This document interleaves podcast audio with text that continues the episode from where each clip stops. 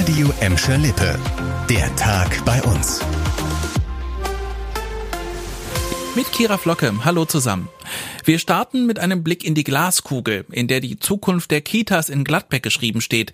Denn die Stadt, die hat jetzt ihre Planungen für die kommenden Jahre vorgestellt und klar ist, die Kita-Landschaft in Gladbeck, die wird sich stark verändern. Es soll diverse Neubauten und Erweiterungen in vielen Stadtteilen geben. Einige Kitas werden aber auch verschwinden und müssen ersetzt werden. Am Ende, klar, soll der vermutete Bedarf an Kitaplätzen weitgehend erfüllt werden. Aber da kommt eben die Glaskugel ins Spiel. Problem bei dieser Art von Planung ist, dass jetzt die Weichen für Kinder gestellt werden müssen, die noch gar nicht geboren sind. Und wie schwierig eine solche Prognose ist, zeigen aktuelle Zahlen der Landesstatistika. Für 2021 waren die von 5,8 Prozent mehr Kindern in Gladbeck ausgegangen. Tatsächlich waren es 11,4 Prozent mehr Kinder. Das waren 242 Kinder, die zusätzlich versorgt werden mussten. In den Planungen der Stadt ist bis 2026 deswegen auch ein Puffer eingerechnet, aber nur ein sehr kleiner von stadtweit 30 Plätzen über den Prognosen. Das gilt außerdem nur für Kinder über zwei. Für jüngere Kinder bleibt eine große Versorgungslücke im Kita-Bereich.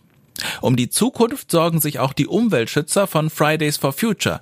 Die haben heute in Gelsenkirchen zur Klimademo aufgerufen. Rund 200 Teilnehmer zogen dabei vom Neumarkt Richtung Bahnhof und über Musiktheater zum Heinrich-König-Platz.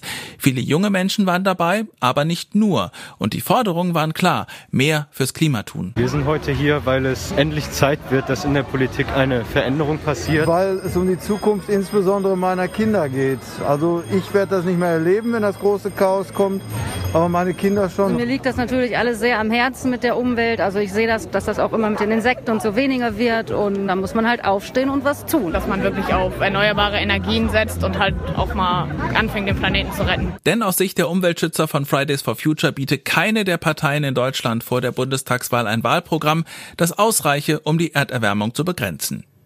Gut fürs Klima ist die Aktion der Stadt Gelsenkirchen auch. Gedacht aber ist sie eher für Handel und Gastronomie. An diesem Samstag, also morgen, könnt ihr zum letzten Mal kostenlos mit Bus und Bahn in Gelsenkirchen fahren. Das war jetzt an allen Samstagen im September möglich. Ziel dabei, logisch, Menschen in die Innenstadt, nach Buhr, nach Horst bringen, um eben Händler und Gastronomen nach den vielen Corona-Pausen zu helfen. Auch Regionalzüge und S-Bahnen könnt ihr morgen im Stadtgebiet kostenfrei nutzen. Die Gratisfahrten, die sind dabei Teil des Aktionsprogramms Gelsenkirchen startet durch durch. Dadurch war zum Beispiel auch das Open-Air-Kino auf dem Heinrich-König-Platz finanziert worden. Und dann müssen wir uns heute verabschieden vom Bottropper Impfzentrum. Gut, ich weiß jetzt nicht, wie viele Menschen dem wirklich eine Träne nachweinen werden. Ich persönlich habe es in guter Erinnerung. Dort habe ich mir meine Corona-Impfungen abgeholt. Heute Abend jedenfalls gehen um 20 Uhr im Bottropper Impfzentrum endgültig die Lichter aus. Die beiden Zentren in Gelsenkirchen und Recklinghausen, die bleiben noch eine Woche länger auf. Dann ist aber auch hier Ende. Landesweit müssen spätestens eben am 30. September alle Impfzentren schließen. Corona-Impfungen werden ab dann nur noch in Arztpraxen durchgeführt. Und das war der Tag bei uns im Radio und als Podcast. Aktuelle Nachrichten aus Gladbeck, Bottrop und Gelsenkirchen gibt es jederzeit auf radio und in unserer App.